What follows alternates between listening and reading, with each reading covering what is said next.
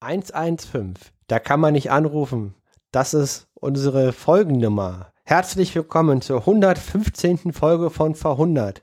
Heute von vor 100 Jahren war der 15.02.1921 und heute ist der 15.02.2021 zum Tag der Erscheinen der Folge.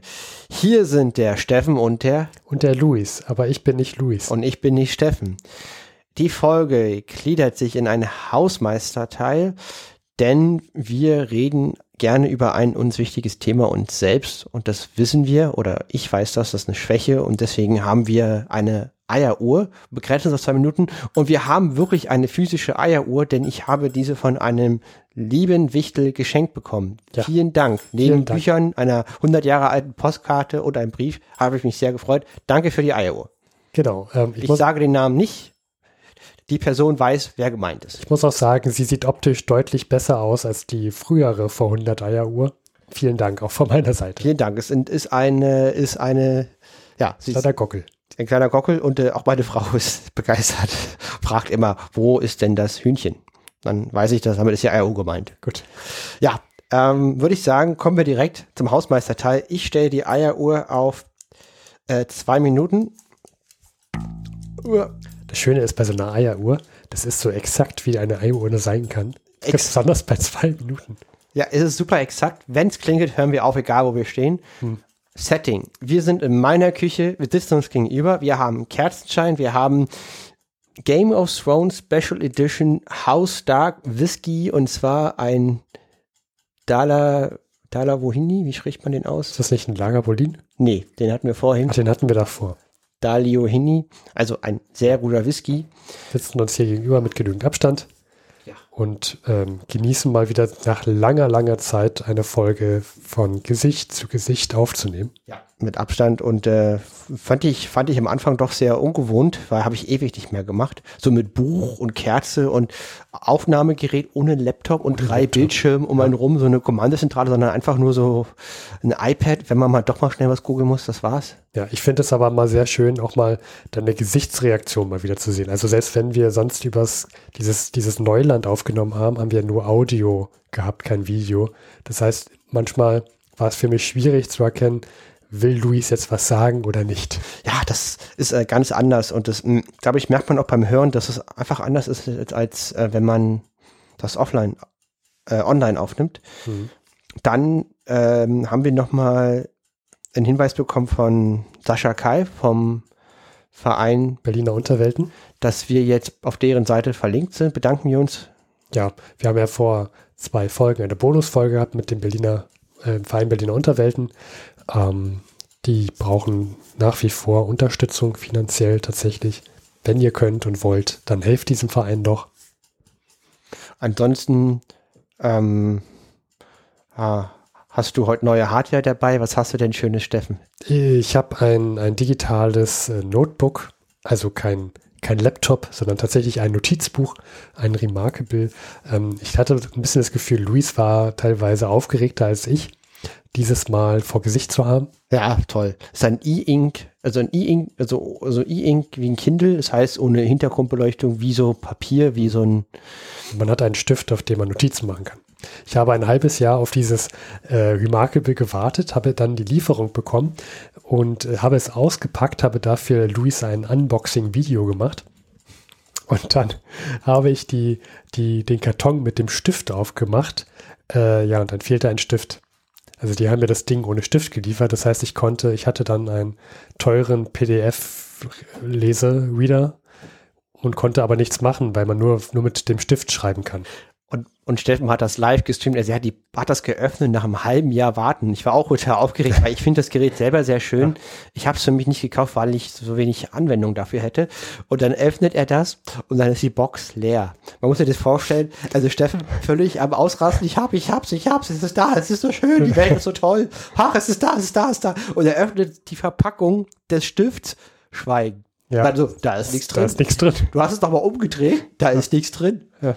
Und ich habe das so gesehen und so, hä? Ja. ja. Und es kostete mich mehrere E-Mails und mehrere Wochen Zeit und auch die Androhung von schlechten Bewertungen. Also ich bin eigentlich nicht so jemand, der sowas macht. Das war mir höchst unangenehm. Aber tatsächlich habe ich dann irgendwann äh, nochmal einen neuen Stift bekommen. Und ohne Stift kann man das Gerät nicht verwenden. Nach einem halben Jahr warten saßt du mit einem Gerät, was du nicht verwenden konntest. Ja, also ich konnte damit letztendlich E-Books und PDFs lesen, mhm. mehr nicht. Ja. Das sind jetzt ganz schön lange zwei Minuten. Luis. Ich glaube auch. Wir machen nochmal alles neu. Das hat nicht funktioniert. Ich würde sagen, wir sagen, das war jetzt einfach zwei Minuten. Irgendwie hat das nicht funktioniert. Wir haben äh, offensichtlich habe ich entweder die Eieruhr nicht richtig bedient. Es kann sein, also das, das klingelt nicht, deswegen machen wir es einfach Hausmeister-Themen noch so weiter, wie wir wollen. Ähm, es kann sein, das hatte ich bei der vor 100 Eieruhr 1.0, sag ich mal, dass man es erstmal eine Weile aufdrehen muss und dann wieder zurück auf zwei Minuten, weil sie sonst die zwei Minuten sind manchmal zu wenig für eine Eieruhr, damit sie auslöst. Jetzt klingelt es. Ich habe es manuell ausgelöst gerade. Dann würde ich sagen, beenden wir das Hausmeister genau. und ich beschäftige mich mit dieser Eieruhr und ich kann sie bedienen bei der nächsten Folge. Bevor wir zu den eigentlichen Themen von vor 100 Jahren kommen, ein Witz, wenn ich darf. Wenn, darf ich. Wenn du sagst, aus welcher Zeitung er diesmal ist. Und zwar Wiener Bilder in der Ausgabe ja vom Februar 1921. Ein 100 Jahre alter Witz. So, äh, bitte, ja, Luis, äh, flash mich. Äh, Titel Boshaft. Mhm. Gast, dem der Kellner ein winziges Backhuhn bringt. Ober, ich wollte doch ein Huhn aus dem Bratofen und keins aus dem Brutofen haben. ja.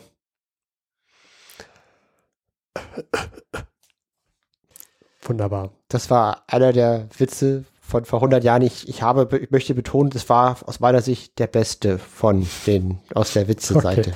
Gut, also das finde ich witzig, dass das schon der beste sein soll. Ja, und äh, wir kommen zu den Themen von vor 100 Jahren. Ich würde gern gleich am Anfang äh, das dickste Brett bohren, die Pariser Konferenz. Ist das okay für dich, Stefan? Das, dann fangen wir damit an. Okay, und zwar ähm, das wichtige Thema war und ist äh, für das Jahr 1921 äh, die Reparation, die Deutschland zu zahlen hat. Hierzu gab es eine Konferenz, die sogenannte Pariser Konferenz, und das Ergebnis ist ähm, 226 Milliarden Goldmark hat Deutschland eine, eine Reparation an die Untoren zu bezahlen. Wow. Ja, das ist äh, das, das, ist eine, das ist eine Menge Schotter. Das ist richtig viel Geld. Also wenn man, wenn man das mal überlegt, wie viel, hast du da irgendwie Zahlen, dass man das einordnen kann? Äh, weil das ist ja jetzt schon schwierig, das 100 Jahre später, ähm, also von Mark auf Euro ist ja schon schwierig, dennoch mit Inflation. Kannst du das irgendwie einordnen, dass man das besser versteht? Ich habe mich, also ich habe mich im Vorfeld der Folge ähm, darüber Gedanken gemacht und das Beste, was ich gefunden habe, ist, ähm, äh, also ich möchte betonen, das sind für das Jahr 1921, wo im Deutschen Reich schon eine sehr hohe Inflation herrschte, ähm, die Werte, und zwar die Gesamteinnahmen des Staates betrugen für das ganze Jahr 1921 149,5 Milliarden Goldmark und die Schuldenlast, und ich betone, das ist die Schuldenlast aus einem verlorenen Weltkrieg, die beträgt 248,85 Milliarden Goldmark. Also. Das kriegt man ja gar nicht mehr rein. Also, wenn man sich überlegt, wie viel Deutschland heute an Schulden hätte, ähm, das entspricht 90 Prozent der gesamten Schuldenlast, die das Deutsche Reich damals hatte. Und das ist, wie gesagt, die Situation nach einem verlorenen Weltkrieg. Und auch hier diese 150 Milliarden Reichsmark ähm, Gesamteinnahmen, das bezieht sich auf ein Jahr 1921 mit äh, sehr hoher Inflation aus dem Krieg heraus. Äh, ich habe die Werte auch für die Jahre davor, 1914 zum Beispiel, rausgesucht und da sind die Verhältnisse noch viel, viel, viel extremer, weil halt das Geld massiv entwertet wurde durch den Ersten Weltkrieg. Und ich habe jetzt die Zahl genommen, weil die, weil das dann noch extremer wird. Kannst du sie nochmal nennen, bitte? Okay. Ähm, 150 aufgerundet Milliarden Gesamteinnahmen des deutschen Staates und insgesamt Schuldenlast 249 Milliarden und 225 Milliarden sind die Reparationen, die zu zahlen sind. Das ist Wahnsinn. Vor allem, ich habe dann auch rausgesucht, es gab dann richtig äh, Diskussionen und Debatten und da wurden dann so Wörter, Schlagwörter ähm, rausgehauen, das äh, spricht von Versklavung Und die, die Politiker und auch die ganzen Arbeiter, ähm, Vorstände und so weiter hatten regelrecht Angst, dadurch versklavt zu werden, sich in einer Versklavung zu befinden. Das, das, war, das war das Wort, was man dann dafür gefunden hat dafür. Es gab richtige Massenaufstände, Massenversammlungen auf den Straßen, die dagegen protestiert haben. Ähm, absolut. Also Versklavung ist ein sehr, sehr hartes Wort. Ich denke mir, es ist nur äh, gut zu verstehen, woher diese ähm, Entrüstung und dieses Klima herkommt, weil das wirklich sehr, sehr hohe Zahlen sind. Ja? Und das, und deswegen war das Klima so vergiftet damals. Man muss sich immer eine Sache vor Augen halten. Das war damals normal. Also das Deutsche Reich wurde ja gegründet in Versailles, nachdem die Deutschen Frankreich besiegt haben. Hm. In Frankreich und nachdem die Deutschen Elsass-Lothringen Frankreich abgenommen haben und die Franzosen mussten auch hohe Reparationen zahlen.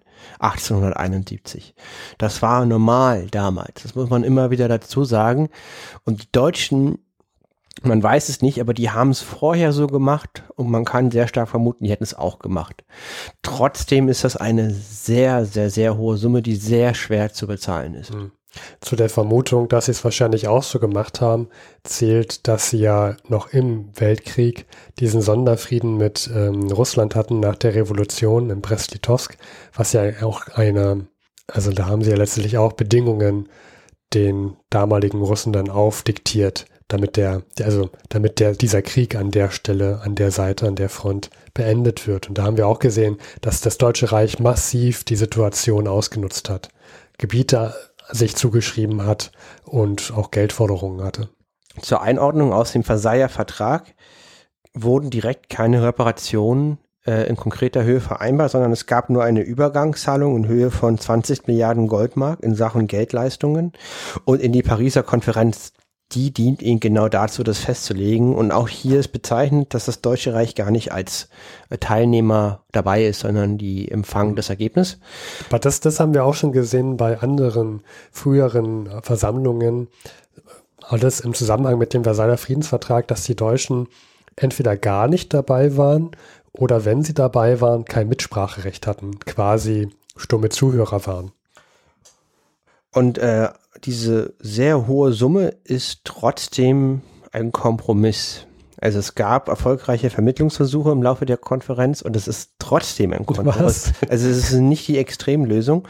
Es wurde vereinbart eben, dass diese 226 Milliarden Goldmark in 42 Jahreszahlungen zu leisten sind, also auf 42 Jahre verteilt. Und das ist ja 40 Jahre später wesentlich weniger wert als jetzt. Und zwar stand 1921.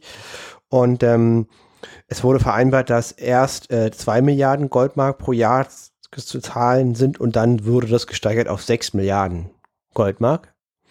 Ähm, das muss man erstmal sagen. Und äh, außerdem ist es verpflichtet, ähm, jährlich zwölf Prozent des Wertes des deutschen Exports abzugeben. Wow. Es gibt vom, es gibt ja den WDR Zeitzeichen, den wir beide auch gerne hören. Mhm. Ähm, für alle, die den Podcast nicht hören, also es ist eigentlich eine Radiosendung, die auch als Podcast zur Verfügung steht. Und dort gibt es, die erscheint täglich und jeder Tag behandelt irgendein Ereignis, was an dem Tag vor so und so vielen Jahren stattfand. Und da gab es letztens vor ein paar Monaten auch eine Folge, die sagte, dass ich glaube im Jahr 2015 oder um den Dreh herum, ich kriege das Jahr leider nicht mehr äh, zusammen, wurde die, die letzte Zahlung aus, aufgrund dieser Reparation ähm, von Deutschland geleistet. Das ist einfach, das hängt zusammen mit der Tatsache, dass es auch viele Schuldbriefe gab und so weiter. Dann eine lange Zeit durch die deutsche Teilung diese Zahlungen ausgesetzt wurden und nach der deutschen Wiedervereinigung diese Zahlungen wieder, wieder aufgenommen wurden und, und ausgeführt wurden. Und äh, tatsächlich ist es so, dass vor einigen Jahren die letzte Zahlung auf, dann tatsächlich mal stattfand. Das werden wir verlinken. Mhm. Ähm, ja, und äh, das ist, äh, das hatten wir schon letzte Folge gesagt, für das Jahr 1921, wenn man sich auf ein Kernthema versucht zu einigen, wäre es aus meiner Meinung nach das. Was ist jetzt zu tun? Wir haben diese hohe Forderung, die einseitig festgelegt wurde. Wie geht man damit um? Ähm, man kann zu versuchen zu vermitteln, zu erklären, abzumildern. Man kann versuchen durch ähm, so, äh, durch vorbildhaftes Verhalten äh, Verständnis zu erzeugen. Man kann es ablehnen, man kann es sabotieren und äh, das ist die Seite auch deutscher Frage und auch ähm, für die Alliierten, was tun die?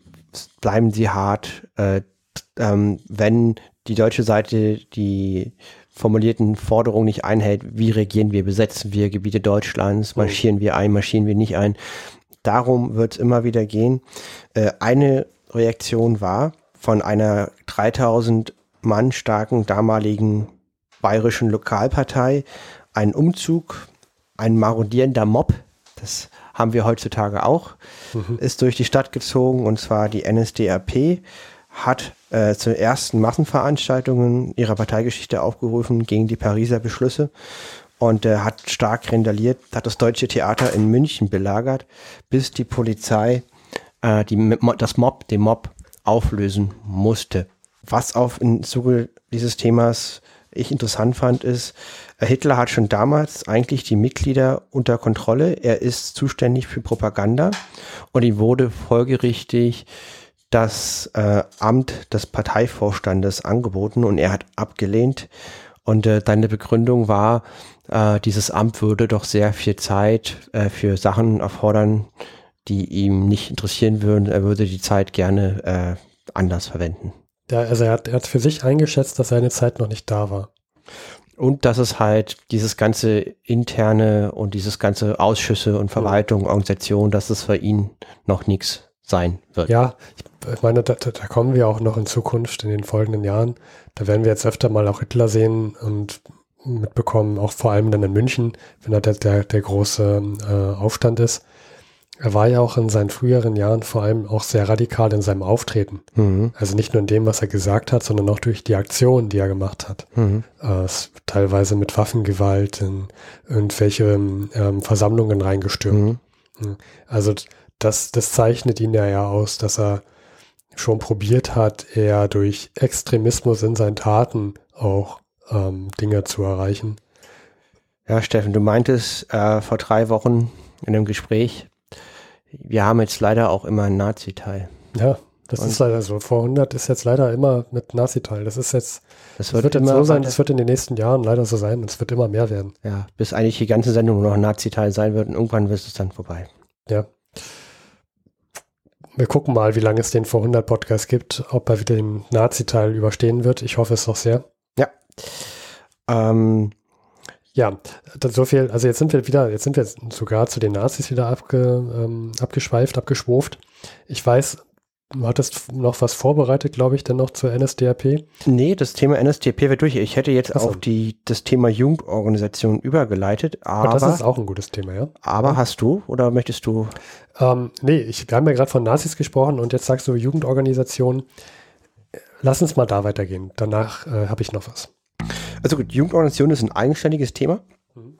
Und das habe ich jetzt nur ähm, mir rausgesucht, weil das für dieses Jahrzehnt sehr, sehr wichtig ist. Wenn man sich die Biografien anguckt von vielen Widerstandskämpfern aus der Nazi-Zeit, aber eben auch von Nazis und auch von Zeitzeugenberichten, erzählen die alles von einer Zugehörigkeit zu Jugendorganisationen.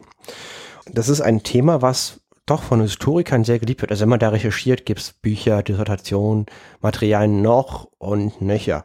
Und ähm, ich habe mir folgendermaßen überlegt, also ich habe mir jetzt, das ist meine persönliche Trennung, ähm, ich habe das getrennt und zwar für mich gibt's bei Jugendorganisationen, also das ist quasi über, überregionale Organisation von jungen Menschen. Betonung überregional. Es gibt nicht nur einen Verein, eine Ortsgruppe, sondern äh, überregional, ähm, gibt es drei äh, Abspaltungen. Und zwar einmal Wandervogelbewegung, dann gibt es politische Organisationen, einmal konfessionelle Jugendvereine. Mhm. Ähm, aber erstmal die Frage, warum sind schon vor 100 Jahren in diesem, zu dieser Zeit Jugendorganisationen so prominent? Warum haben sie einen starken Zulauf? Und äh, das liegt daran, dass nach die gab es auch vorher schon. Also es gibt auch heute noch Pfadfinder, so kann man das vergleichen. Ja. Und, und äh, der Alltag war halt sehr trist. Die Leute, gerade die Jugend, hat nach einem Mittel gesucht, denen zu entkommen. Und äh, es gab halt ein Bedürfnis nach Abenteuern, Kameradschaft. Die, die Jugend wollte in eine neue Zeit ausbrechen. Sie wollte aus diesem Miech der Kaiserzeit, aus diesem engen Korsett ausbrechen. Und äh, die Vorbilder fehlten. Viele Väter sind im Krieg gefallen oder verändert wiedergekommen.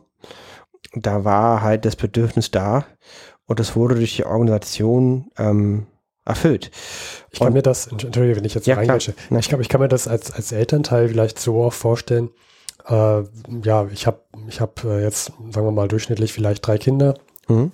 und äh, bin jetzt alleinstehend und muss diese drei Kinder durchkriegen und selber arbeiten gehen. Ähm, merk vielleicht, dass die äh, Kinder keine Schule haben, aufgrund von Ferien oder ähnliches, und möchte aber trotzdem, dass sie eine gewisse Führung bekommen und auch eine gewisse, mh, mm, ja, auch Disziplin bekommen, dann kann ich mir durchaus vorstellen, dass ich auf die Idee komme, mein Kind in so eine Organisation zu stecken, ähm, in der es lernt, in der Natur zu überleben, gewisse Disziplin zu bekommen und vielleicht von anderen etwas zu lernen, anstatt mein Kind auf die Straße zu stecken, äh, um mit anderen Kindern zu spielen. Also ich kann mir das auch gut als Elternteil vorstellen, dass man, dass es sehr attraktiv war, das Kind abzugeben. Absolut. Äh, die jetzt gerade in diesen, diesen Anfang der 20er Jahre, die bekanntesten Beispiele sind äh, die Wandervogelbewegung oder die bündische Jugend. Also die, die Wandervogelbewegung sagt mir tatsächlich was. Also das sind vor allen Dingen, also der zumeist sind es bürgerliche Jugend, also Bürgertum, keine Arbeiter eben, darauf liegt die Betonung. Ach so, tatsächlich. Keine Arbeiter, bürgerlich. Zumeist. Also das ist natürlich, da gibt es ganz, ganz viele Vereine in allen Schattierungen. Äh, politisch unabhängig, nicht konfessionell. Also weder religiös, mhm. politisch mhm. unabhängig. Und man hat so ein Blumenstrauß an Gesinnung dabei. Äh, teilweise sind das die ersten deutschen Hippies, also Leute mit langen Haaren, Einheit mit der Natur, ja. Äh, sehr romantische Vorstellung von Wandern in der Natur, gemeinsam singen.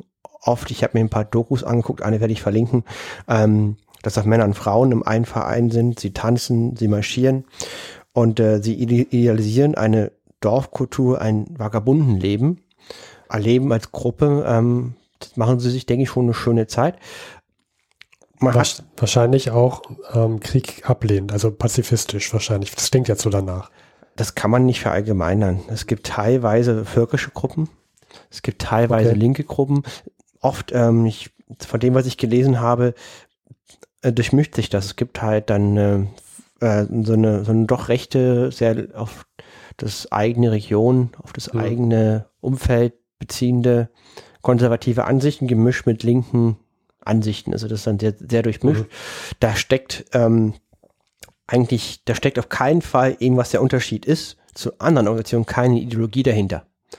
Es gibt verschiedene Vereinigungen, verschiedene Ideen und äh, hat viele gute Seiten aus meiner Sicht. Um, dann gibt es, was es halt auch gibt, und das gehört eben nicht dazu, sind konfessionelle Jugendvereine, die gibt's ja heute auch noch, wo halt ähm, ganz bekannt ist der Verein christlicher junger Männer, ZVJM JM oder Quickborn.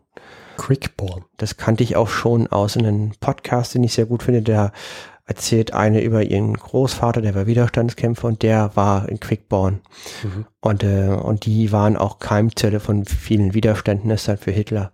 Und, ähm, und da ist schon eine gewisse Ideologie dahinter. Also da muss man schon katholisch sein, katholischer Hintergrund, mhm. teilweise nur Männer und ähm, genau, das sind halt konfessionelle Jugendvereine, wo man sich gleich unter gleich gesellt, äh, aber auch sozusagen diese Romantik, diese Nähe zur Natur. Nur die Führer sind dann oft professionelle Theologen, mhm. die schon eine gewisse Idee haben, welche Werte hier hochzuhalten sind und welche eben auch nicht.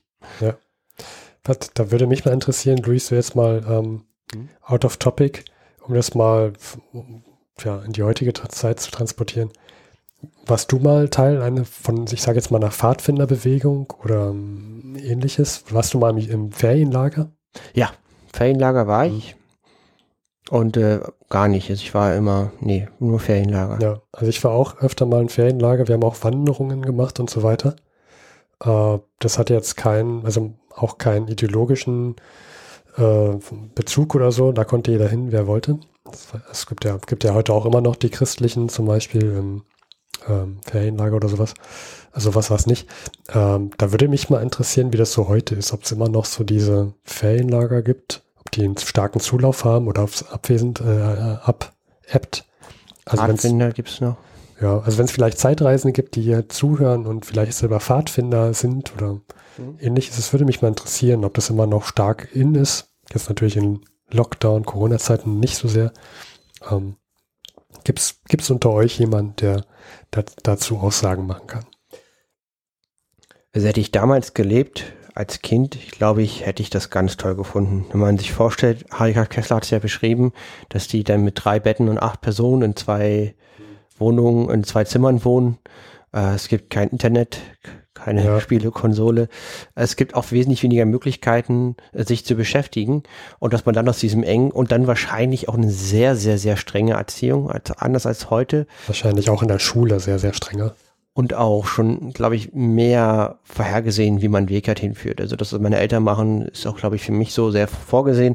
Und ich glaube, dass ich das richtig cool gefunden hätte, mit gleichaltrig da rumzulaufen, raus aus ja. diesen, aus diesen engen weg bürgerlichen Korsett, weg von den Eltern. Es hat nur die Frage, äh, also mit, mit dem Bezahlen, ne? Das, ist, ist das vielleicht ein Grund, warum Arbeiterkinder eher nicht drin waren, sondern eher bürgerliche, weil man das bezahlen musste? Nee, das hat damit nichts zu tun. Das, äh, für die gab es ja auch, es gab das hatte ich noch nicht. Es gibt diese konfessionellen Vereine, es gibt die Wandervogelbewegung, es gibt die dritte Richtung, politische Jugendorganisationen. Und da ist ganz prominent die Arbeiter-Jugendbewegung, da gehen die halt hin. Okay. So, und dann gibt es natürlich im rechten Ende die auch. Die wurden aber dann erst später, also HJ und BDM gab es noch nicht, die gab's, kommen erst später. Ja, sind ja dann später groß in Trend gekommen. Genau, die, die ganzen wurden dann zur Nazi-Zeit gleichgeschaltet und mussten zwangsweise übertreten oder wurden verboten. Und ähm, aber Arbeiterjugendbewegung gab schon eher und da gingen die halt hin, wenn die Eltern eben politisch aktiv waren. Das ist ja, glaube ich, einfach in den Umfeld. Wenn du da so in einer Mietskaserne lebst, da leben halt nur Arbeiter und dann schickst du auch deine Kinder dahin, weil die ja. anderen Kinder auch alle hingehen. Ja, klar, das ist ja das Einzige, was du kennst. Du vertraust denen vielleicht. Ja. Und denkst ja, ja, da, da, da wird mein Kind richtig erzogen und da gehe ich, da gebe ich das jetzt hin. Ja, man kann ja, das, und vor 100 Jahren waren die Unterschiede in der Gesellschaft krasser als heute. Ja. Wesentlich intensiver. Und, und wichtig ist einfach, dieses Thema hielt sich auch die nächsten Jahre. Jugendorganisation, das, das sieht, sieht man immer in Biografien der Leute, die damals vor 100 Jahren jung waren. Und man hat, das hat, glaube ich, einen sehr, sehr hohen Einfluss, wie sie sozialisiert wurden. Mhm. Ich habe auch dann, also das, die, die Beiträge der Leute dann in den Dokumentarfilmen dazu, die kriegen große Augen und erzählen, wie sie ihre Frau kennengelernt haben und die, die, die, die, klar ist sicherlich auch Verklärung dabei, aber die Leute haben das Teil schon, glaube ich, sehr, sehr genossen, da zu sein. Ja, ich, ich meine, ich weiß jetzt nicht, bis, bis zu welchem Alter man da so teilgenommen hat, aber wenn du sagst, du warst im Ferienlager, ich war auch im Ferienlager, ich habe da auch eine gute also meistens gute Erinnerungen. Sicherlich, jeder hat mal ein negatives Erlebnis gemacht, aber man war halt jung, man war halt Kind und sieht halt die Dinge äußerst positiv. Ja, wichtig ist immer nur, wenn da eine so eine Organisation sehr, sehr viele Mitglieder hat, haben, hat man dieses Spider-Mans Onkel-Prinzip. Spider-Mans Onkel hat zu Spider-Man gesagt, als er gestorben ist, aus großer Macht kommt große Verantwortung und das ist hier auch so. Hm. Man muss man, also muss man halt aufpassen, dass halt ähm, die nicht beeinflusst werden zugunsten einer Seite, sondern dass das unpolitisch bleibt, finde ich. Und auch unkonfessionslos. Das ist meine persönliche Ansicht. Da gibt es auch verschiedene Ansichten. Aber ich finde es gut, wenn das quasi dies, diese Themen privat bleiben und nicht über so eine Organisation verbreitet werden. Ich persönlich. Gut. Ja. Dann, dann haben wir das Thema Jugendbewegung. Äh, hättest du ein Thema, was du ich, ich will, ich will vielleicht, wo wir gerade so im Wandern, beim Wandern sind und, und in der Natur draußen herumlaufen sind, äh, möchte ich gern auch noch ein kleine, kleine äh, ja, Fun Fact to know vielleicht ansprechen. Und zwar, das war zwar am 15.01., wenn man es mal genau nimmt, wäre es eigentlich in der letzten Folge dran gewesen, aber der 15. ist ja immer so ein Scheitelpunkt. Deswegen haben wir es in diese Folge reingenommen. Ich habe gefunden im Chronikbuch ein Fund. Und dieser Fund beschreibt andere Funde. Und zwar wurde vor 100 Jahren ein ägyptisches Grab gefunden, mehr oder weniger per Zufall von US-Forschern. Und dort wurde ein ägyptischer Prinz gefunden, der vor 2000 vor Christus gelebt hat. Und zahlreich, also es war ein sehr bedeutender Fund, weil äh, in diesem Grab sehr, sehr viele Figuren gefunden wurden, die Alltagsleben zeigen aus der Zeit von 2000 vor Christus in Ägypten. Äh, unter anderem auch das Anwesen von dem Prinzen, wie der da so gelebt hat, natürlich stark glorifiziert. Der hat natürlich überall mit angepackt, außer bei den Sklavenarbeiten.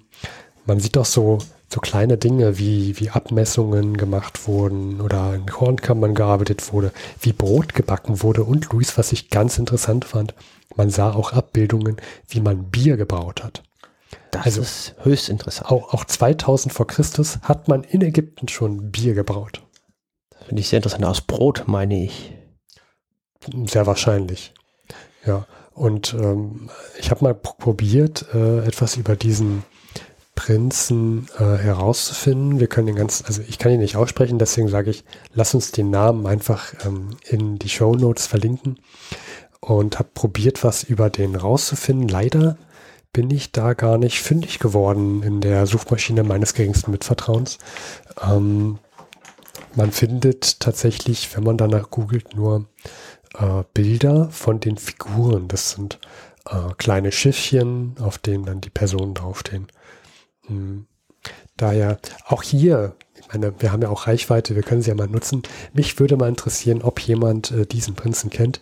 Bitte einfach mal auf 100.de gehen, in dem Blog, in den Shownotes zur Sendung und mal den Namen bitte mal ähm, der Name des ägyptischen Prinzen ist Mehenk Vertre. Hundertprozentig falsch ausgesprochen, Mehenk Vertre. Falls genau. jemand was von dem kennt, sehr ja, gern. Würde ich mich freuen. Sehr schön. Hm. Und wir haben einen kleinen Feiertag zu verkünden, Luis. Und zwar? Am 18.01. hatten wir den 18.01.1921. Mhm. Und wenn wir dann 50 Jahre zurückrechnen, haben wir den 18.01. Äh, 1871. Und wir haben es ja schon vorhin, du hast es schon vorhin angesprochen, Reichsgründung Versailles. Und am 18.01.71, 1871 wurde das Deutsche Reich gegründet. In Versailles. In Versailles. Auf den sozusagen Frankreich lag am Boden, man hat nochmal raufgetreten und den mhm. Sieg verkündet. Und dieser Tag, der, der ereignet sich jetzt zum 50. Jahrestag aus der Sicht von vor 100 Jahren. Ähm, jetzt fragt man sich, wird das eigentlich gefeiert? Und da gibt es kontroverse Ansichten. Die einen sagen, ja, natürlich soll man das feiern. Das ist schließlich die Reichstags, äh, die Reichsgründung, 50 Jahre, Mensch, das ist doch mal was. Und dann gibt es aber auch die anderen, die sagen, ja, wir haben gerade einen Weltkrieg verloren äh, und wir sollten diesen Anlass vielleicht nicht nehmen, um zu feiern. Das ist alles sehr angespannt, Arbeitslosigkeit, Inflation, allen geht schlecht. Also nicht feiern. Und es könnte sein, dass es zu Massenversammlungen kommt. Das sehen wir jetzt auch gerade nicht so gern. Und dann gibt es auch noch kritische Stimmen, die sagen, nicht, dass dieser Tag der Reichsgründung vielleicht von Nation, nationalistischen, völkischen Bewegungen genutzt wird, um ihre, ihre Punkte in die, also grundzutagen. Deswegen sehen es auch viele kritisch an, den groß zu feiern. Deswegen wird er teilweise gar nicht gefeiert, was finde ich ja schon bemerkenswert ist, weil man ja zum Beispiel auch im Weltkrieg so Tage wie den Sedan-Tag groß feiert. Davor ja, ja auch. Ja, also es ist so ein, das ist so ein richtiger Feiertag. Also die, die Schlacht von Sedan, die man gewonnen hat im Krieg gegen Frankreich, das ist ein, quasi ein Feiertag. Aber den 50. Jahrestag der, der Reichsgründung, den, da, da ist man sehr gespalten, möchte den nicht feiern. Fand ich, fand ich interessant, dass man darüber so dachte. Siegessäule ist ja auch mit Reparation aus Frankreich bezahlt macht auch Sinn, weil wir haben einen neuen Staat, die Republik ja. und die Monarchie. Man möchte ist, damit auch einen Cut machen, ne? Die ist ja auch gegen die Republik und gegen die Demokratie. Das sind auch die erklärten Feinde. Das macht auch Sinn. Also, wenn, also aus Sicht der Republik und der Demokratie hätte ich diesen Tag auch nicht gefeiert, weil das ist ja eigentlich, das, das ist ja der Anfang der Katastrophe, dieser, diese, diese Demütigung Frankreichs. Mhm. Also das, also die Idee, ein, ein, ein geeintes Deutschland zu gründen, das ist die Geschichte des 19. Jahrhunderts. Da gibt es eine sehr, sehr gute äh, aktuelle Folge, gerade im Deutschlandfunk dazu, wo die sich da nochmal drauf eingehen. Und äh, es gab erst die Re Revolution von 1841 von unten. Das kommt ein, richtig, ich mache das sehr vereinfacht. Und die haben den preußischen König die Kaiserkrone angeboten von unten. Hm. Und der hat gesagt, vergisst es. Ja. Auf euch Pöbel, äh, Kaisertum ist von Gottes Gnaden. Wollt ihr mir, also das, da, da, dann wäre ja meine Autorität von euch. Vergiss es, die kommt von oben. Ich bin Gottes Gnadentum. Und, ähm, und dann wurde, dann kam Bismarck und dann kam ganz, ganz viel. Und ähm, Bismarck hat drei Kriege ähm, sozusagen geplant und hat halt erst Dänemark im Krieg mit Österreich besiegt, dann, dann Österreich selber besiegt, weil äh, man brauchte, weil es war halt nicht klar, wer jetzt die führende Nation ist und dann gab es sogenannten kleindeutschen Lösungen mit Preußen als führender Staat, aber es gab erst den norddeutschen Bünd, der ohne die süddeutschen Staaten Ja. war und dann wurde eben ein Krieg mit Frankreich vom Zaun gebrochen, Schlagwort Emscher äh, Depesche. bitte, ja. Dann gab es den Krieg, gewonnen, Proklamation in Versailles, wo eben die deutschen Fürsten den preußischen König zum Kaiser aufgerufen haben, mit extrem vereinfacht und in Hyperlichtgeschwindigkeit erzählt. Und deswegen der Unterschied, es kam von oben. Und das ist auch dieser Tag. Und wenn man den jetzt feiern würde, würde man eben ja das genau feiern. Und das ist nicht der Gedanke der Republik und der Demokratie. Und deswegen komme ich zum Punkt, macht es Sinn, das auch nicht zu feiern. Ich hätte trotzdem gedacht, dass da so viele Bürger und Bürgerinnen im Deutschen Reich leben, die sich darüber keine Gedanken machen, sondern sagen, die immer noch diesen, diesen Nationalstolz in sich tragen und sagen, Mensch, wir wollen aber auf die Straße gehen und wir wollen jetzt auch mal das Deutsche Reich mal feiern. Ähm, das hat mich gewundert, dass es teilweise nicht passiert ist. Ja, nach Millionen Toten verloren den Krieg der Reparation ist vielleicht die Botschaft von dem Tag Ja. nicht mehr so eingänglich. Ja. Also, das war aus der Sicht von vor 100 Jahren, war es vor 50 Jahren die deutsche Reichsgründung. Ähm, ich habe eigentlich nur noch ein Thema, Luis. Gerne. Das- ich habe gar keins mehr. Ich habe aber Harry Graf Kessler hat viel zu erzählen. Deswegen. Ah, dann, dann, dann kommen wir vielleicht mal zu etwas, das äh, wir lange nicht mehr hatten, Luis. Mhm. Und das ist der 400 Filmteil. Sehr schön. Wir haben, also, weil, du hast mir erzählt, ganz begeistert, jetzt gibt's Filme von vor 100 Jahren auf YouTube. Erzähl mehr, Steffen. Ähm, ich weiß nicht, ob ich das so ausgedrückt habe, ob es, dass es Filme gibt, aber es gibt diesen Film. Und zwar Char äh, Charlie Chaplin hat am 26. Äh, hat am 6. Februar. hat am 6.2. eine Filmpremiere seines Films The Kid. Und das ist wirklich ein Kassenschlager, ein, ich würde den schon als Blockbuster bezeichnen. Äh, ich habe den auf YouTube gefunden, wir werden ihn verlinken.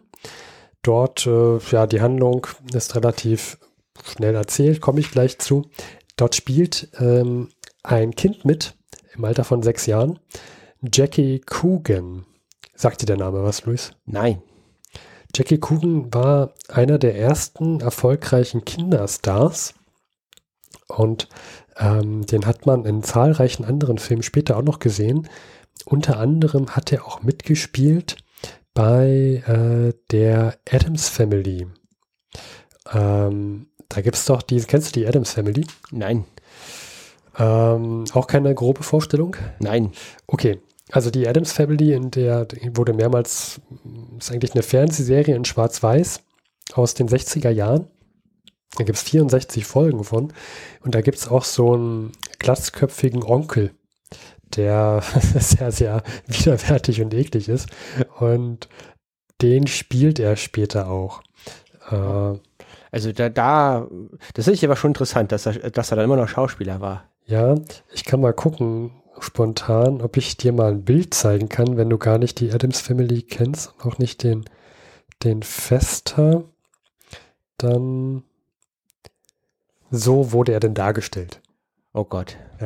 Also es gibt neuere Verfilmungen, da, da sieht er denn noch mal ein bisschen anders aus. Jedenfalls in dem Film von Charlie Chaplin sieht er noch so aus, Luis. Ja, das Also ist ein sehr süßes anders. Kind. Ja, sehr süßes Kind. Also Steffen hat mir gerade einen glattköpfigen, Hm. ähm, doch Onkel sehr, Fester aus der Adams Family. also einen sehr glattköpfigen, unverkennbar, immer wieder erkennbaren älteren Herrn gezeigt. Und jetzt das Kind dazu. Ja.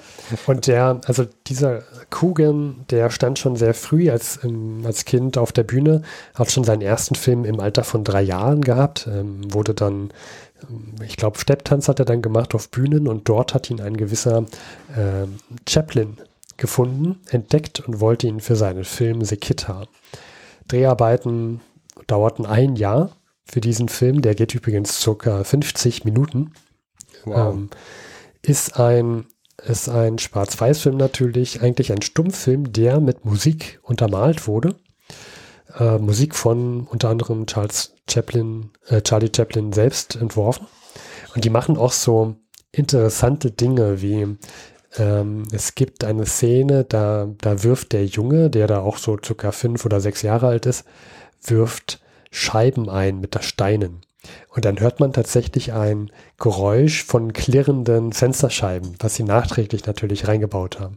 Äh, das ist sehr komisch, wenn man das aus heutiger Sicht ansieht, weil das so, ein leicht, so eine leichte Latenz gibt zwischen Scheibe eingeworfen und Ton. Mhm. Und der, der Sound klingt auch sehr, sehr seltsam. Und dieser, dieser Kugeln hat, ist durch diesen Film sehr berühmt geworden. Und eine Sache will ich noch zu seinem Lebenslauf sagen.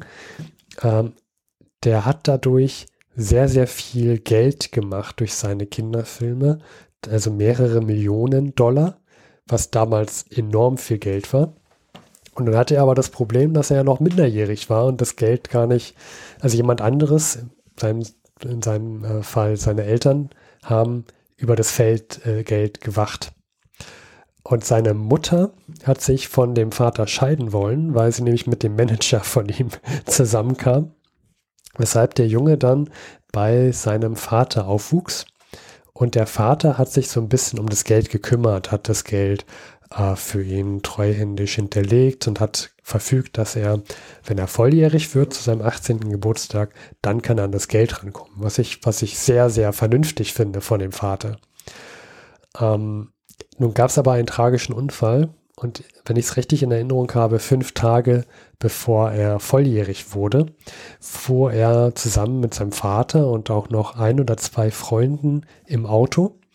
Und dieses Auto, Hollywood könnte kein besseres Drehbuch schreiben, hatte fünf Tage vor seiner Volljährigkeit einen Unfall, einen schrecklichen Unfall, mhm. äh, bei dem das Fahrzeug vom Weg abkam, sich überschlug und äh, alle Insassen sind gestorben, bis auf Jackie Coogan.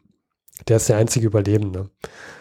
Und dadurch, dass jetzt aber die Mutter offiziell immer noch verheiratet war mit dem Vater, konnte die Mutter jetzt über das Geld verfügen und hat quasi fast das gesamte Geld verprasst innerhalb kürzester Zeit und hat ihm keinen Zugang zum Geld gewährt. Er hat dann geklagt hat auch Recht bekommen. Das Problem ist nur, von dem Geld war, war kaum noch was übrig. Hm. Also einfach die Mutter geschafft hat, innerhalb kürzester Zeit das Geld zu verprassen von ihm.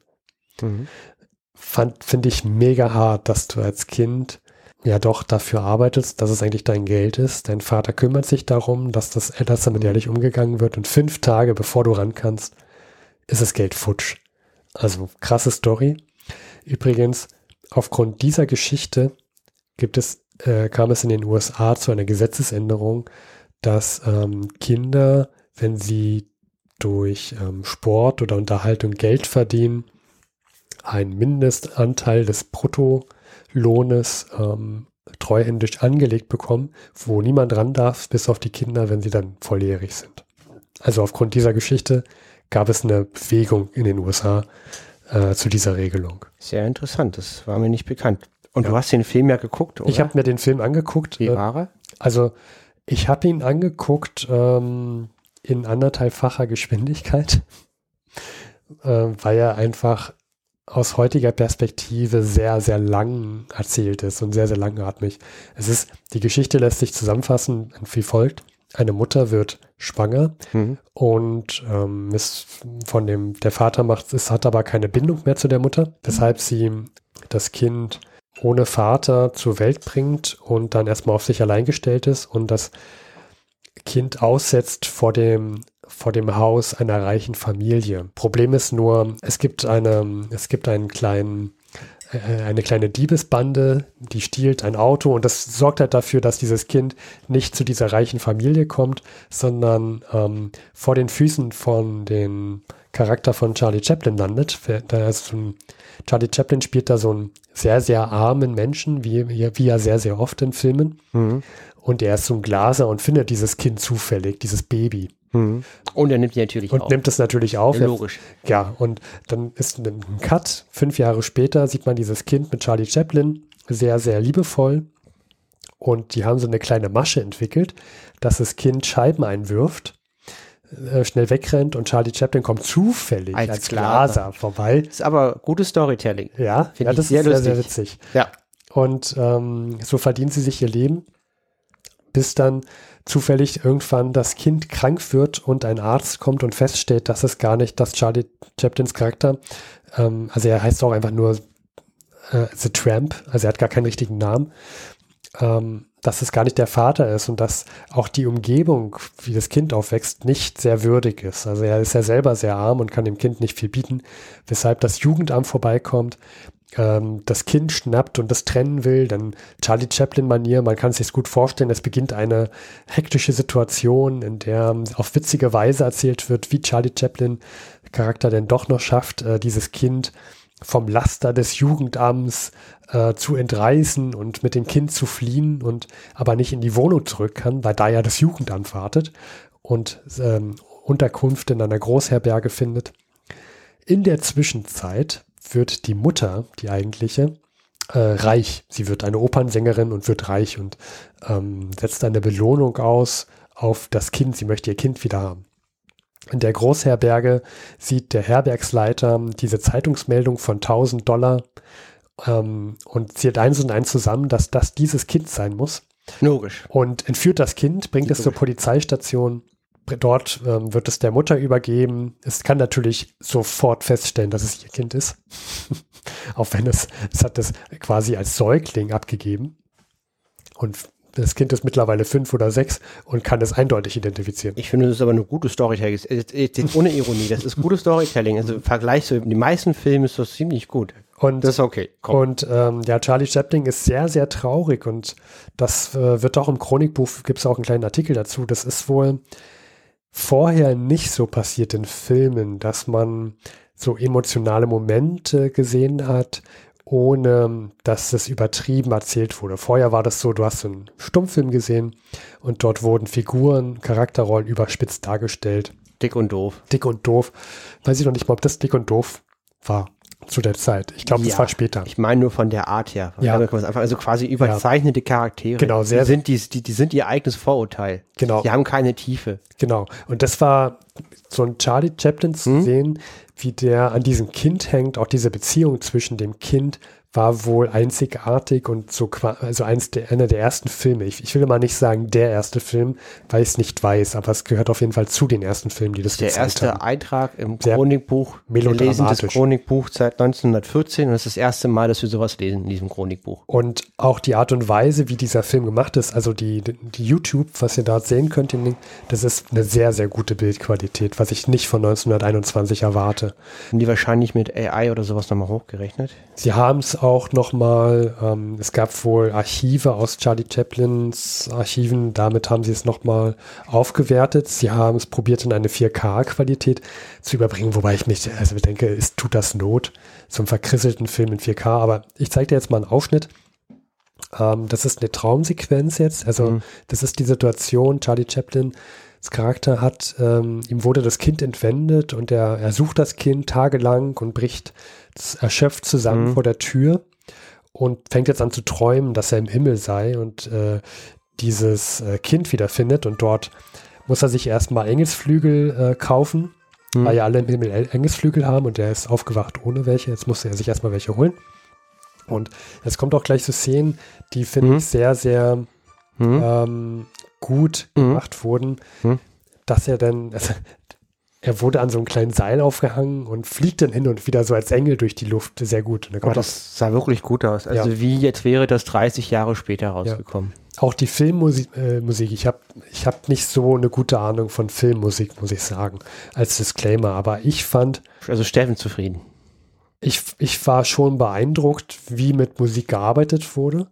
Sie war sehr, sehr einfach und hat sich sehr, sehr oft wiederholt. Also es gibt da eine Szene, die dauert circa fünf Minuten und dort wurde eine einfache Sequenz von 20 Sekunden einfach als Schleife hinten rangehangen. Das hat man schon gemerkt, dass es sehr, sehr einfach war. Aber es hat einfach gepasst zu der Situation oder auch wenn etwas sehr, sehr Dramatisches passierte, sehr basslastig, sehr boom, dramatisch und so weiter. Das hat einfach gut gepasst. Das ist, fand ich, für die Qualität gutes Kino. Und um jetzt auch das Ende zu verraten, ähm, der, das Kind weiß natürlich, wo Charlie Spoiler, Spoiler Alert. Spoiler Alert. Also genau. wenn ihr das Ende nicht erfahren wollt, dann, dann, dann schaltet jetzt weg. Ich gebe euch noch zehn Sekunden Zeit, in denen ich jetzt einfach noch das erzähle, dass ich euch Zeit gebe und Wir haben man auch noch anstoßen kann. Prost. Und jetzt Steffen, hm. wie geht der Film aus? Ja, noch runtertrinken, runterschlucken. Ähm, natürlich erinnert sich das Kind, wo Charlie Chaplin wohnt.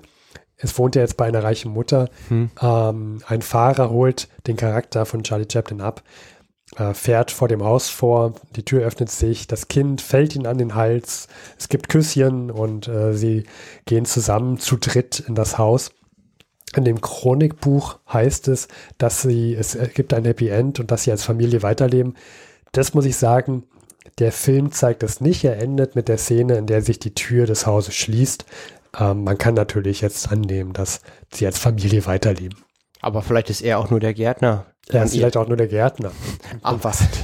Oder der Glaser. Aber Steffen, man merkt, dass wir älter werden. Wir, wir, wir, wir denken dazu komplex. Wahrscheinlich. Ja, Wahrscheinlich ist die Version mit Familie die naheliegende. Also wenn ich, wenn ich so mh, hm, aus meinem Alltagswissen mir so hundertjährige Stummfilme so im Kopf, so wenn mir die so aufblitzen, finde ich, war das schon eine ordentliche Qualität und ich kann verstehen, warum das ein Kassenschlager war und dass man sowas vorher nie gesehen hat. Das heißt, wenn man wirklich Interesse haben sollte, einen Film von vor 100 Jahren zu gucken, ist das im Vergleich zum Rest eine super Idee. Ja. Im Vergleich zum Rest. Man kann trotzdem nicht erwarten, dass man Storytelling und ja. Spannung und ähm, von heute bekommen kann. Es ist tatsächlich auch komisch. Also es gibt, es gibt eine, eine Szene, da, da geht der Junge, also dem Jungen wird, wird von dem anderen Jungen was geklaut und die fangen sich an zu prügeln. Charlie Chaplin sieht das, ähm, auf witzige Weise entsteht dadurch ein kleiner Boxkampf, der ist wirklich gut gemacht. Dann kommt der ältere Bruder von diesem bösen Jungen, sag ich mal, der sich dann mit Charlie Chaplin prügeln will. Und der schafft es einfach, diesen Prügeln aus, aus dem Weg zu gehen, indem er sich duckt oder ihm zeigt, da hinten dreh dich mal um. Oder indem ähm, Slapstick. Es, es, ist einfach Slapstick, aber auf einem guten Niveau. Es ist jetzt nicht so, wo du denkst, ja, jetzt kommt hier gleich Ups die Pannenshow. So, sondern es ist einfach tatsächlich gut erzählt. Es macht irgendwie Laune, das, das sich anzugucken. Ja, Charlie Chaplin, aber das ist ja kein Geheimnis, ist eine coole Sau. Ich habe ein paar Filme gesehen und die waren alle gut. Ich war überrascht. Also, also das, The, The Dictator als Beispiel. Ja, The Dictator, hab ich, das habe ich mal gesehen. Das ist ein wirklich guter Film. Wahnsinn, auch diese Rede zum Schluss, da war ich auch wirklich überrascht und das ist so gut. Und er hat sich ja auch nicht ohne Grund so lange gehalten, auch dann in das Turmfilmgenre übergegangen. Mhm. Großartiger Künstler, der seinen Ruhm zu Recht verdient. Ja, also tatsächlich Wahnsinn. Hut ab. Ja. Und damit, denke ich, kommen wir von einem ähm, Schauspieler zum nächsten. Ich will nicht sagen Schauspieler, denn er ist ja, er kann was. Genauso wie Charlie Chaplin konnte er was. Er zählt zu den bestaussehendsten Eulen die es gibt. Die Rede ist von Harry Graf Kessler. Wer vor 100 kennt, der weiß, dass, dass Louis seit mittlerweile Jahren sein Tagebuch liest. Und du hast wieder sein Tagebuch hervorgeholt, habe ich gesehen. Das heißt, wir hören jetzt gespannt Louis zu, was er zu Harry Graf Kessler zu erzählen hat. Ja, also Harry Graf Kessler hat natürlich, äh, wer kennt das nicht? Also sein Leben war vor, vor 100 Jahren besonders spannend. Ich habe schon ein paar Spoiler gehört, worum es heute gehen wird. Ja, also haltet also, euch fest. Ich war sehr, sehr begeistert. Und zwar, äh, er hat eine Sondermission gehabt. Und zwar beim Internationalen Gewerkschaftsbund. Ja, und zwar in Amsterdam. Also er ist in Amsterdam gefahren mit einer sehr unbekannten Persönlichkeit heutzutage, nämlich Albert Einstein. Wow. Also ist mit Albert Einstein gemeinsam nach Amsterdam gefahren. Zur, zur Eingliederung, Albert Einstein war auch schon vor 100 Jahren sehr, sehr berühmt. Sehr, sehr berühmt. Und das Ziel war beim, beim Internationalen Arbeiterbund, bei der Internationalen Gewerkschaft, ähm, Verständnis für die Position der deutschen Seite äh, zu erreichen als Reaktion auf die Pariser Verträge. Wir hatten am Anfang der mhm. Folge auf die Pariser Verträge gesprochen mit diesen sehr hohen Reparationszahlungen und ähm, Hier ging es darum, ähm, mit einer Pazifistengruppe mit Albert Einstein nach Amsterdam zu fahren, um dort beim Internationalen Gewerkschaftsbund in Fühlung zu treten. Und äh, darum geht's. Bevor wir dazu kommen, möchte ich aber kurz zur Einordnung kommen, weil ich werde euch gleich äh, die wichtigsten Stellen aus seinen Einträgen vorlesen. Mhm. Und das hatten wir schon. Das ist ja das, was Harry Graf Kessler über sich selber schreibt. Und da ist er natürlich schon, ähm, also er hat, werden wir auch gleich. Er ist wissen, schon die schlauste Eule unter den Eulen. Genau, also er ist schon, er mag sich selber schon äußerst. Mhm. Also er, er, findet schon, dass er, dass er, dass er, dass er ganz schön eine helle, helle, helle Kerze ist. Und deswegen muss man da auch mal gucken, wie man es einordnet. Und deswegen fange ich an mit der Einführung. Und zwar dieser Klett Gotha Verlag in dieser Tagebuchausgabe, die wir haben, der hat auch mal eine Einführung zu jedem Band. Und das sind so 50, 60 Seiten. Und da gibt's auch eine, ein Kapitel über seinen Pazifismus, Skepsis und Engagement. Und zwar, als der Krieg losging, war Harry Graf Kessler durchaus ein Kind seiner Zeit und er hat den Krieg romantisiert, idealisiert und er war kein Pazifist, das kann man schon sagen. Und diese Einstellung hat sich äh, gewandelt. Er war aber keiner, der nach dem ersten der Bombe gesagt hat, Krieg ist Mist, sondern das hat doch einige Zeit gedauert. Und erst 1918 ist er sozusagen, als auch der Krieg dann für seine Partei auch verloren war, ist er umgeschwenkt letztendlich. Und ähm, er sagt, Zitat, nach meiner Ansicht sei der Pazifismus heute die einzige Rechnung, äh, Rettung. Nur durch ihn könne Deutschland wieder hochkommen. Eintrag am 2.11.1918, ist in einigen Vereinen beigetreten, um den Pazifismus äh, zu supporten. Und zwar im Bund Neues Vaterland, ab 1922 Deutsche Liga für Menschenrechte. Er war auch noch in anderen Vereinen Mitglied. Äh, da war er nicht alleine, da waren äh, zum Beispiel Käthe Kollwitz Mitglied, Heinrich Mann mhm. und die waren auch Mitglieder in diesem Bund Neues Vaterland. Das würde auch so ein bisschen erklären, warum er im Sosiso-Club war. Das haben wir letzte Folge gehabt. Das war so ein Club, der, der sich, das hat so ein bisschen was mit Bitman Hollweg zu tun, der ist, ähm, gestorben vor 100 Jahren und dann hat sich daraufhin der Sosiso-Club ge, gegründet, der dann auch gegen, den, gegen die Nazis letztendlich, ähm, also der hatte viele Mitglieder, die dann später gegen die Nazis operiert haben. Das wird auch ein bisschen erklären, warum Harry Graf Kessler da in diesem Club mit drin war. Vermute ich. Ja, er war auch ein begeisterter Netzwerker. Er war jedoch Pazifist. Ähm, er hatte immer die Neigung, sich auf Neues einzulassen. Er war kein Radikal-Pazifist. Er, er, er war wie immer, hat sich nie wirklich eindeutig festgelegt, war grundsätzlich dafür, hat natürlich, äh, war auch immer der erste Kritiker des Pazifismus, besonders gegenüber seinen Mitpazifisten. aber so viel nochmal, mich das nicht. Aber so viel nochmal zur Einordnung. Also mhm. das, er war ein Soldat, er war er kommt aus der Elite und er wandelt sich. Also er hat sich massiv verändert. Und das ist ja auch das, was ihn so spannend macht in seinem Tagebuch, weil man eben viele Facetten über ihn erleben kann.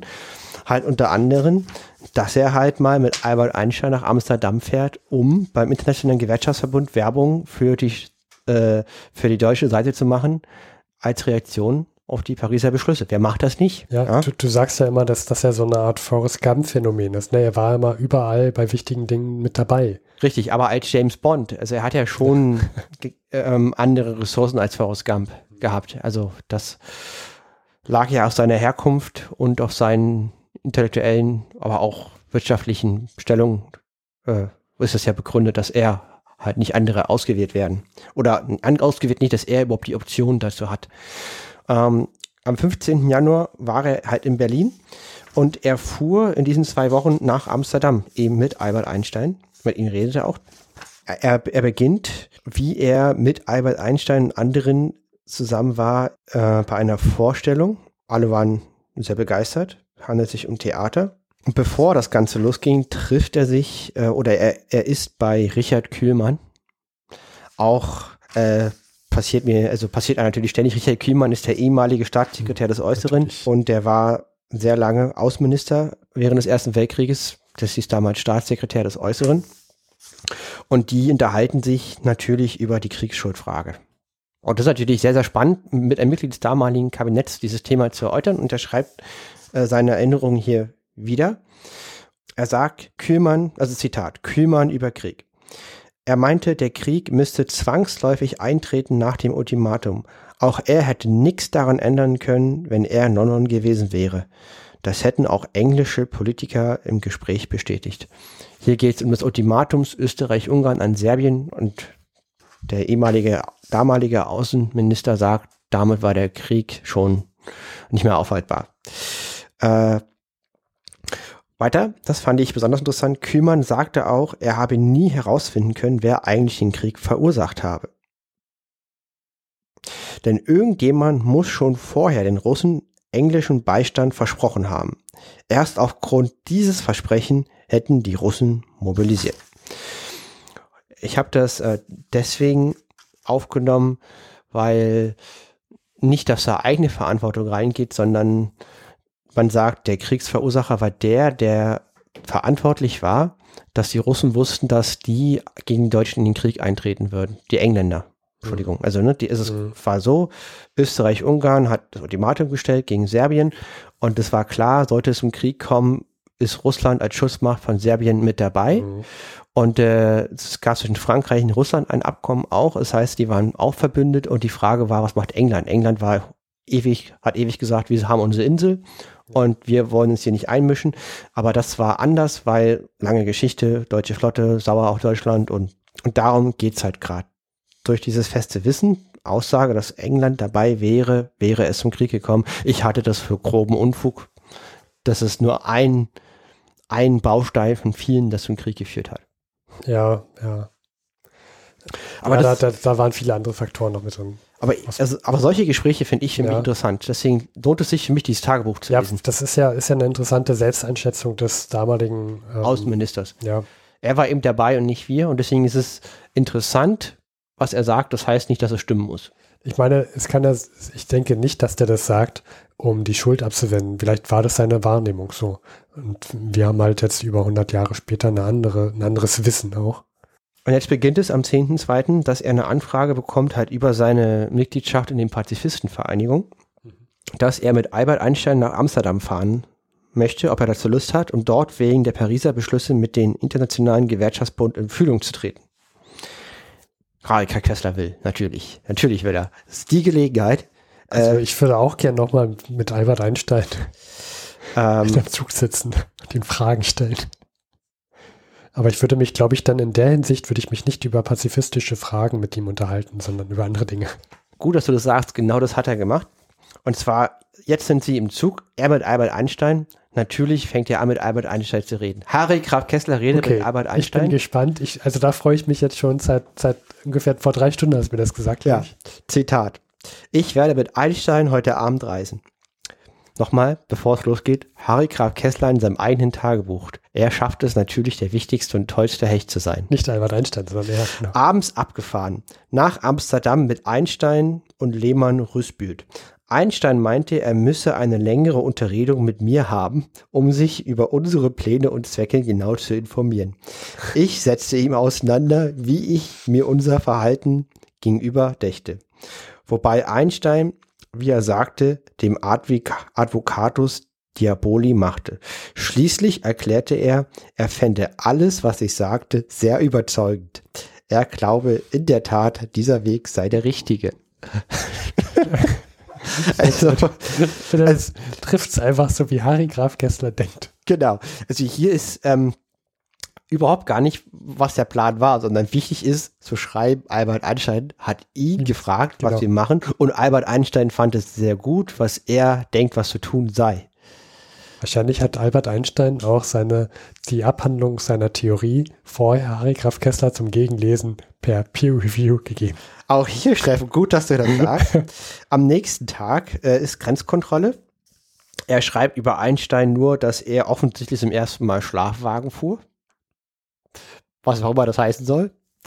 Aber für Harald Graf Kessler ist es ja doch ein Lob. Also, das, also, also es gibt keine ja. wirkliche Beleidigung von Harry. Also, naja, ja, wir haben schon andere Kommentare von Harry Graf Kessler über Personen gesehen.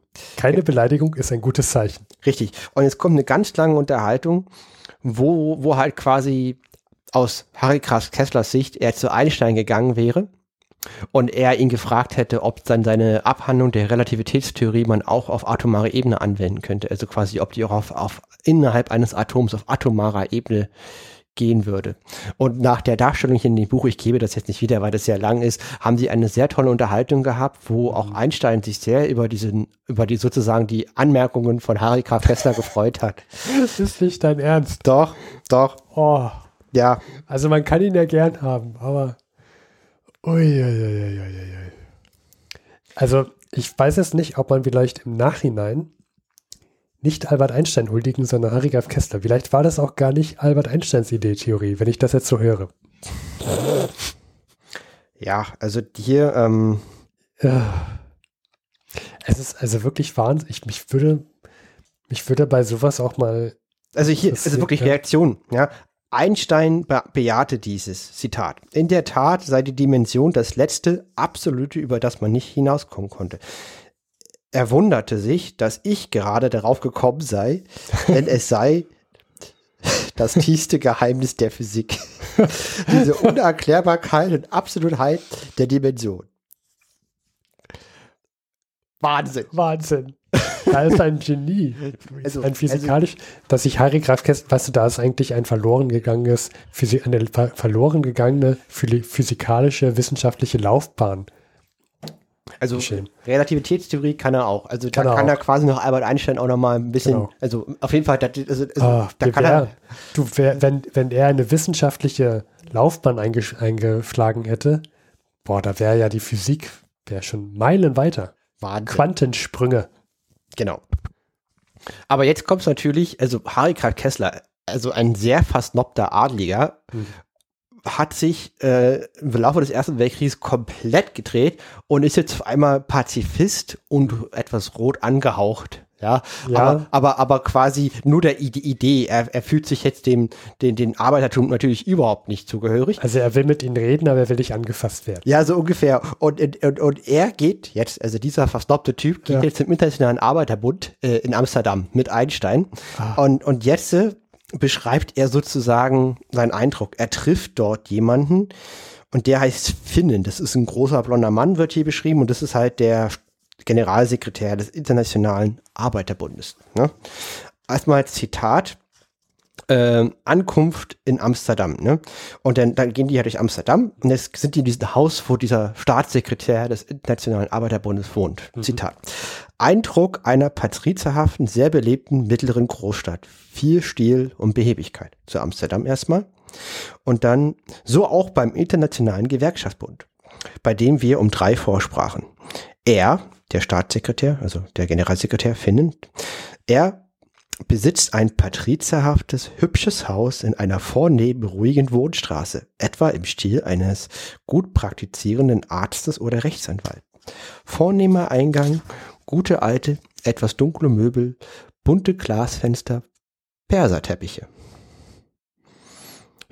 Und er beschreibt, wie er den, diesen Generalsekretär trifft, ja. wie er, äh, wie er gerade sich mit einer sehr schönen gotischen Holzfigur aus dem 15. Jahrhundert auseinandersetzt. Flämisch-burgundisch. Flämisch-burgundisch. Ja, und äh, das ist sozusagen der Eindruck, den er da wieder hat. Ja, klingt nach einem Arbeiter. Also fand ich halt interessant, weil da wird auf jeden Fall ein guter, also ich glaube nicht, da wird ein guter Kern Wahrheit dran sein. Also ich ja, das kann man weiß nicht, vorstellen. aber ich denke mal, die Figur wird es gegeben haben und das Haus wird so ausgesehen haben.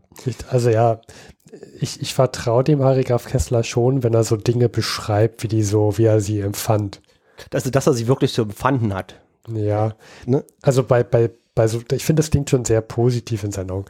Ich, aber es ist halt mega interessant, ne? ja. weil, weil man denkt, der Arbeiterbund und dass er und ja. dass das so beschrieben wird. Halt. mit Perserteppich. Und, und der gotischen Figur ja. 15. Jahrhundert. Ne? Wo, wo ich ein bisschen vorsichtig wäre, glaube ich, wenn der Harry Graf Kessler sehr negativ abfällig über Dinge schreibt. Wir hatten das letzte Folge, da war er in irgendeinem Dorf der war in Tilsit, an der lettischen Grenze. Und, und, und ehemaligen Ostpreußen, heute Kaliningrad, ja. Und, und der fand das ja sehr, sehr heruntergekommen. Da, da, ich glaube, da wäre ich vorsichtig, ob das wirklich so dermaßen heruntergekommen war. Nein, nein, der fühlt sich da schon, internationalen Gewerkschaftsbund, Mission, Pazifistentum mit Albert Einstein, das ist so sein. Das ist so sein. Das ist so quasi seine Ebene. Ja. Da, ähm, genau. Dann geht's halt weiter. Also ab jetzt kommt auch nicht mehr viel bei Albert Einstein. Ne? Das ist sehr schade. Ich hätte, war, war ich hätte schon ge ge mich gefragt, ob Albert Einstein ähm, ihn noch mehr gefragt hätte. Ich hätte, ich hätte gerne Albert Einstein-Version dazu gehört. Ja. Mich sau interessiert. Ähm, Zitat. Ich sagte, unsere Wünsche gingen dahin, die Reparationsfrage aus dem eng begrenzten deutschen französischen Rahmen herauszunehmen und wieder zu einem Teil zu machen des großen Problems der Weltwirtschafts und des Wiederausbaus. Oder zumindest des Wiederaufbaus Europas mit Einschluss von Russland. Denn nur auf diesem breiten Boden sei sie lösbar. Wir betrachten sie ferner als eine Frage, die nicht bloß Frankreich, Deutschland und England angehe, sondern alle Völker, auch den Neutralen. Daher müssten Wirtschaftler nicht bloß Politiker über sie beraten und sie auch in letzter Instanz entscheiden. Äh, Finnen gab mir zu, dass ich theoretisch vollkommen recht hätte. Praktisch fehlen dem Internationalen Gewerkschaftsbund die Macht, diese Forderung im Augenblick durchzusetzen. Äh, weil es ist eine schlechte, jetzt lese ich nicht weiter vor, ähm, der Finnen sagt halt, wir haben eine Weltwirtschaftskrise, das heißt, die haben jetzt nicht gerade äh, Angst vor Streiks, weil das muss man machen, wenn die Wirtschaftslage gut ist. Mhm. Dann hat er Angst, dass sich die Arbeiterschaft wieder mal teilt und zerschüttert und deswegen möchte er jetzt nicht für äh, für die deutschen Arbeiter international äh, die, die Gefahr heraufbeschwören, dass sie sich weiterspalten würden. Aber das finde ich eine richtig gute Einschätzung der Lage. Genau, und das war auch sein Hauptargument. Zitat, die Hauptsache sei für sie vorläufig, dass sie nicht wieder, auseinander, nicht wieder auseinandergingen. Sie müsse sich erst Ansehen gewinnen, nicht Ansehen verlieren in einer ergebnislosen französisch Beau Geste, also schöne Geste. Hm. Gerade jetzt im Deutschen Reich hatten wir auch die Situation im letzten Jahr, ist noch gar nicht so lange her, dass sich ja die ähm, kommunistische Partei, die, die USPD, mal wieder gespalten hat. Genau. Ähm, was ja auch Arbeit, Arbeiterbewegung ist. Aus meiner Sicht ist es eine gute Einschätzung. Klingt auch sinnvoll. Ähm, er versprach aber etwas zu tun. Einmal versprach er, sich beim Internationalen Arbeitsamt Genf zu bringen, einen Anspruch anzumelden. Und zwar dass halt äh, Arbeitervertretern bei den englischen, französischen Delegationen dabei sein werden sollen. Mhm. Das, was ja Sinn macht. Mhm. Es gibt ein internationales Arbeitsamt in Genf von vor 100 Jahren, das wusste ich nicht. Finde ich interessant. Weiteres würden sie alles andere tun, um ihnen zu helfen. Voraussetzung wäre aber schlagendes Material. Und dann würde er sich beschweren, dass er entweder gar keine Infos bekommen hätte oder dicke Kataloge voller Infos aus Deutschland, mit denen er nichts anfangen kann. Man bräuchte kurze, knackige Argumente. Jetzt kommt zur ersten Beleidigung von Harry Graf Kessler in den ganzen Zusammenhang. Oh, das kommt aber spät. Ja, da war ich auch überrascht. Und zwar, äh, also dieser Finnen, dieser Generalsekretär, ja. Zitat, machte etwas den großen Herrn und lud uns ein, abends mit ihm im Weinrestaurant Pollmann zu essen. Das hat ihm dann nicht gefallen. Und äh, am 15. Februar, Zitat, früh mit Einstein im Rijksmuseum war von der Nachtwache zuerst enttäuscht und dann überwältigt, völlig sprachlos vor Erregung. Aber warum schreibt er es nicht? Nö. Achso. Das war ein Tagebuch. Ja, auch, ja. recht. Aber ich war auch schon im Reichsmuseum und ich finde es wie witzig, dass da Harry Graf Kessler mit Albert Einstein auch vor dem Gemälde äh, Beschreib das mal, ich, ich war noch nie da.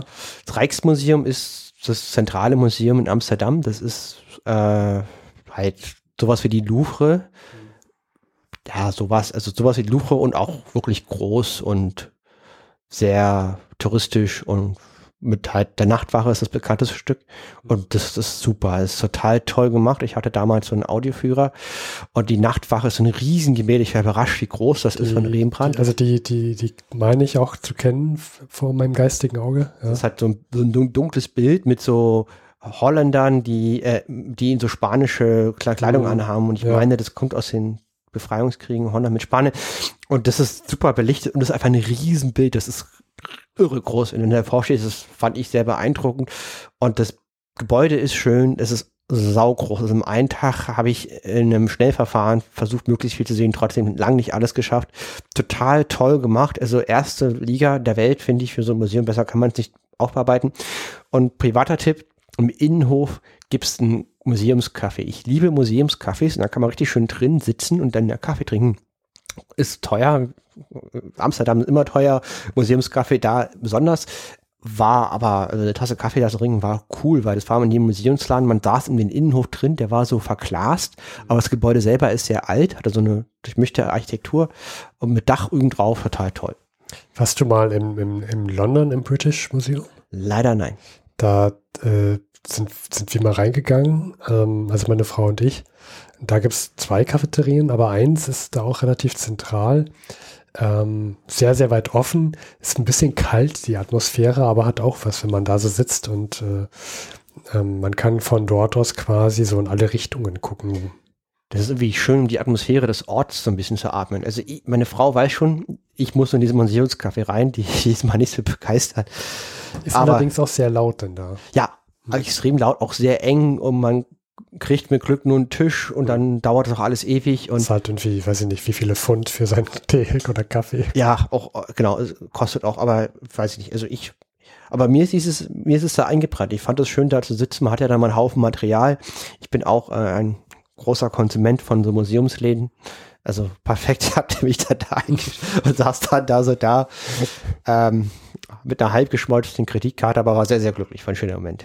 Ja, ich kann mich das sehr gut vorstellen. Ja. Ähm, genau, aber das war das äh, aus dem Leben von Harry Graf Kessler. Und äh, ja, er hat, die alte Eule hat geliefert, fand ich heute. Ja, vielen Dank, Luis. Das war sehr unterhaltsam wieder. Dann, ja, sind wir durch mit den Themen schon wieder. Ja. Und verabschieden uns und reisen zur nächsten Folge. Ich hoffe, wir hatte, ich hoffe, ihr hattet sehr viel Spaß beim Hören und ähm, in die nächste Folge könnt ihr in die Zukunft reisen, indem ihr eins tut. Warten.